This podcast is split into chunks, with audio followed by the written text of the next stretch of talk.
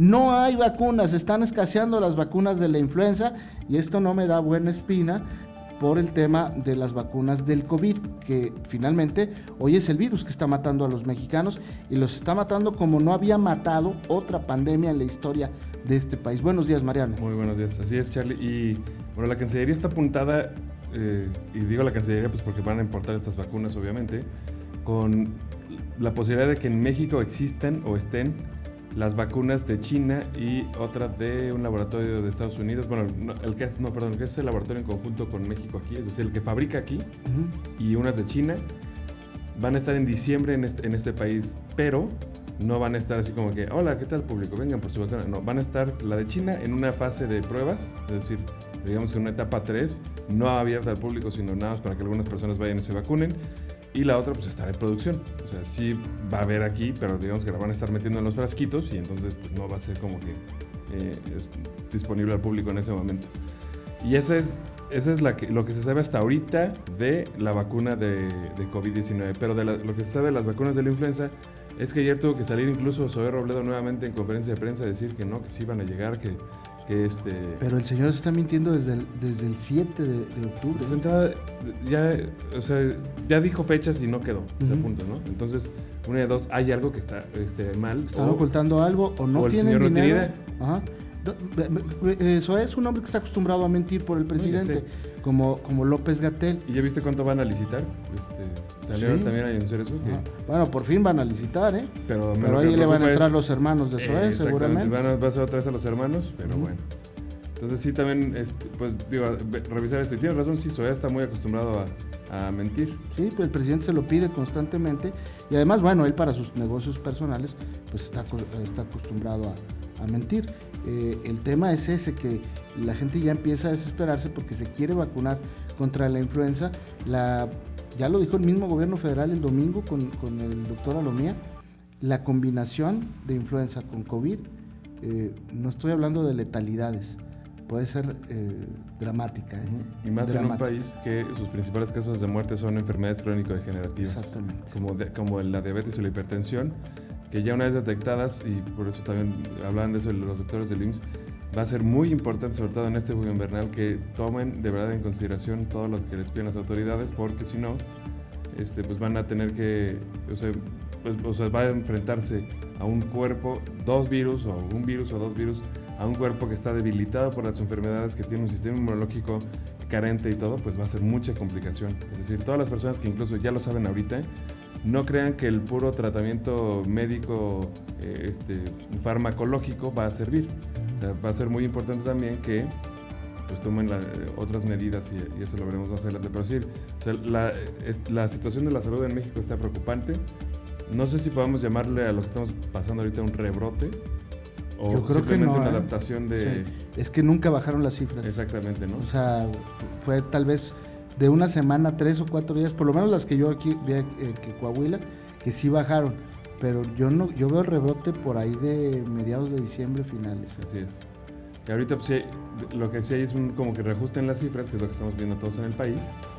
Y bueno, pues esta situación nos tiene en, en una, a lo que nunca se había dado, que es los ciudadanos siguen haciendo prácticamente lo mismo que hacían, pero de repente hay muchos más contagios de lo normal. E, eso es lo que yo no entiendo todavía, Mariano. Cuando había muy pocos contagios, eh, se suspendió todo en este país. Sí, supuestamente para evitarlos. Exactamente. Y ahora que hay más contagios, pues se está reactivando todo. Todo, ¿eh? En general todo. Yo entiendo que hay eh, actividades esenciales, entiendo este tema de la, de la capacidad de hospitalización. Sobre todo eso. Ajá, pero la gente sigue muriendo, man. Pues, el tema es que ahora no se muere en los hospitales, se está muriendo en su casa en este país. Y por eso le dijeron a, a, López Gatel, se lo dijo esta mujer, eh, senadora, el, país de los muertos en casa. Más de 83 Ese es el bueno, meollo. Ahorita van más de 84 mil. Ese es el meollo, que la gente se está muriendo en su casa porque los hospitales ya no los están recibiendo. Y es muy sencillo. Si no tienes vacunas contra la influenza porque no tienes dinero para comprarla, te lo gastaste o no las has comprado, pues seguramente tampoco tienes para atender a los enfermos de COVID. Yo veo cada vez más dramático este tema. Veo un presidente perdido en sus... Eh, fantasías y un gabinete pues mintiéndole no nada más ya al presidente, sino a la población en general.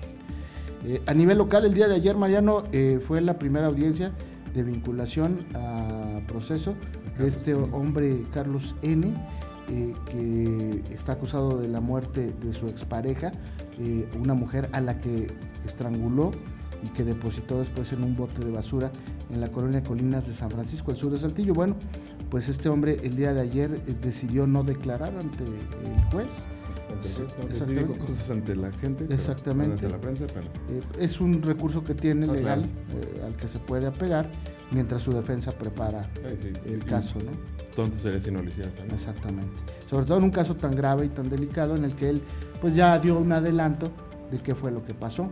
Eh, obviamente este muchacho cree que porque la joven estuvo ingiriendo bebidas embriagantes con él y con su cómplice, eh, y, pudieron haber tenido un desencuentro, eh, eh, una pelea o algo, pues eso le da el derecho a... algo de celos, ¿no?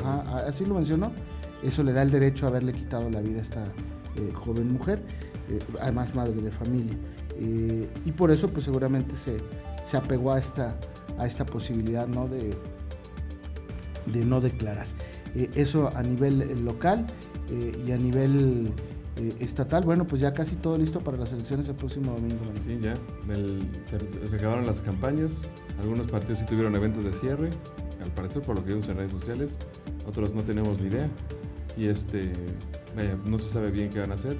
Sí es cierto que, aunque pues actualmente han cambiado muchas cosas en la estructura política con el gobierno federal, pues todavía no se ve en esta elección una contundencia como la que pudiera haberse esperado. Es decir, a nivel federal, pues Morena arrasó con todo y el PRI fue la tercera fuerza política. Y aquí vemos una situación muy diferente en cuanto a partidos políticos, pero también muy diferente en cuanto a que, pues eh, sí, este, no, vaya, sí los, sí los candidatos ahora están como más desapegados a estructuras partidistas y están más... Pues, Algunos, ¿eh? Sí, y están más hechos a... O sea, la mayoría de los partidos, digo, están más hechos a preferencias ciudadanas, ¿no?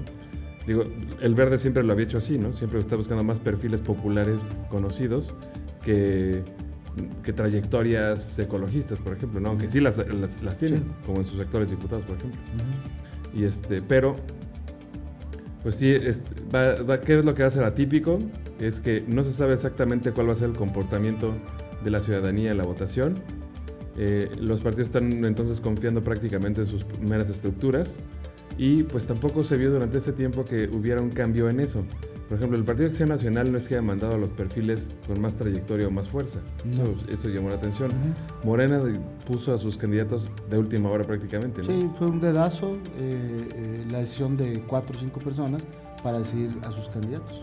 Entonces, pues se vio así como, no sé si un desinterés de parte de la oposición al partido en el gobierno, o si simplemente se vieron perdidos antes, o si simplemente, eh, pues como que tuvieron la, tenían la expectativa de que no se llevara a cabo la elección de alguna manera, pero bueno, es lo que se está enfrentando. Y aún así en esos hay, pues casos como el de el Movimiento Ciudadano, que sí están chavos que pues tienen todas las ganas de hacer lo más posible, que debería ser cuando menos la ilusión de partidos de oposición como el Partido de Acción Nacional.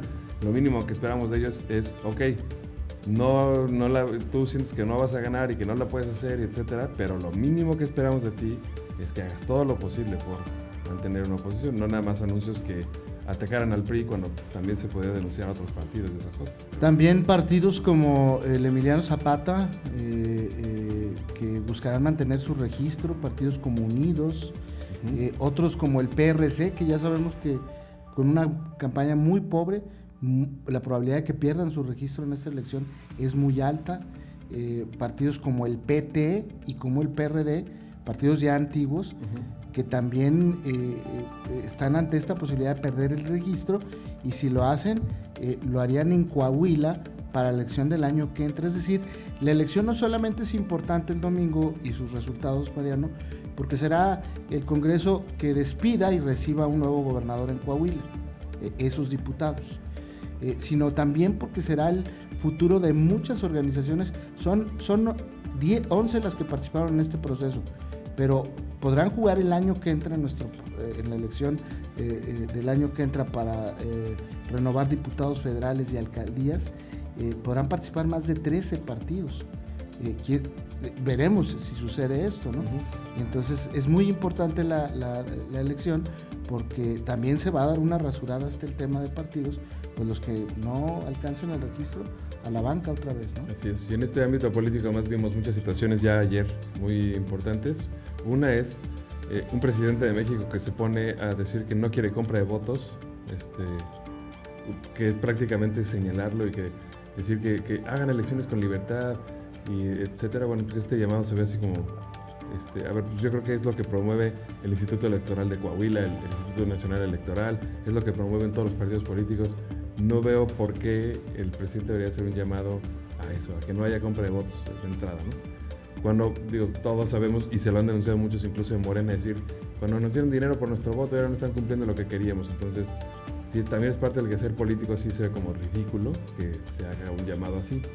En fin, eso por un lado. Y la otra que ya- llamó más la atención a nivel local es que el presidente nacional del Partido Acción Nacional reconociera la Alianza Federalista y su trabajo, precisamente con la importancia que tiene en la oposición a las medidas que se toman de parte de la presidencia de la República, por hacer los recursos de todos los estados. Sí, ayer estuvo Marco Cortés aquí en Coahuila, en Saltillo específicamente, se fue a los cruceros y reconoció a esta alianza, entre otras cosas.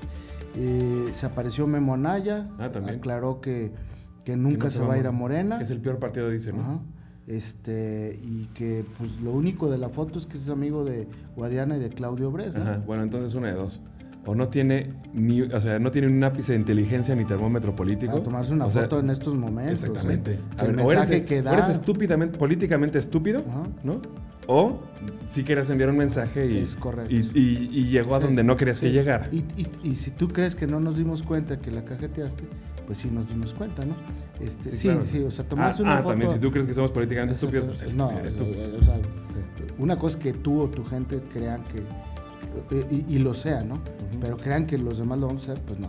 O sea, tomarse una foto en un entorno como eso, y, y no, digo, no lo digo en el tema de amistad, pues, cada quien puede ser amigo de quien quiera y tomarse las fotos que quiera y publicarlas cuando quiera. Pero cuando eres una figura pública y eres político y hay un proceso electoral en Sobre puerta, este, pues con todo respeto, pues es, es como eh, si en tiempos de COVID eh, sales, Sales a en el hospital. eh. Perdón, En tiempos de COVID me tomo una foto en el hospital. sin cubrebocas, sin equipo, sin. No, no, no, así yo, así como en una cama hospital. Ajá, Ándale, ¿no? Así exactamente. como que a ver qué estoy queriendo decir. Exactamente. Lo puse, no, no, pues nada más fui este a que me revisara, pero no. Y a ver si los colchones de las Sí. camas del hospital estaban buenos. Pues nadie te va a creer, Pues ¿no? no. Exacto. O- o más bien, ¿a quién engañas tú haciéndole creer a la gente que no intentaste mandar un mensaje con eso? Y bueno, pues el día de ayer el Tribunal Electoral Federal eh, eh, revocó el fallo del INE y otorgó registro como partido a redes sociales progresistas. ¿De quién es este? De la maestra Elvester. Oye, a puros cuatroteístas, por así decirlo, ¿no? Y eh, el otro al sindicato de este cuate, que es como la eh, posición de CTM, Ujú. que fue creado por el propio presidente López Obrador cuando era candidato. Y bueno, pues hay dos, otros dos partidos en este país. Yo no, ¿Y a cuál no se lo dieron? eh, al de, al de Al de Felipe Calderón y. Margarita Zavala. eh, México Unido. Este, bueno, yo incluso con el de México Unido sigo pensando que otro de los problemas grandes del cáncer de, de la democracia en este país es esto, hacer partidos a lo loco, a lo bestia. A ver, redes sociales progresistas. ¿Qué va a salir mañana, De Mariano? entrada, aparte ya Como indica, nombre, ¿no? A ver, indica una ideología Ajá. e indica este una, digamos que un vehículo de adoctrinamiento. Y lo aceptas como partido político. Sí. Está cañón eso. ¿sí?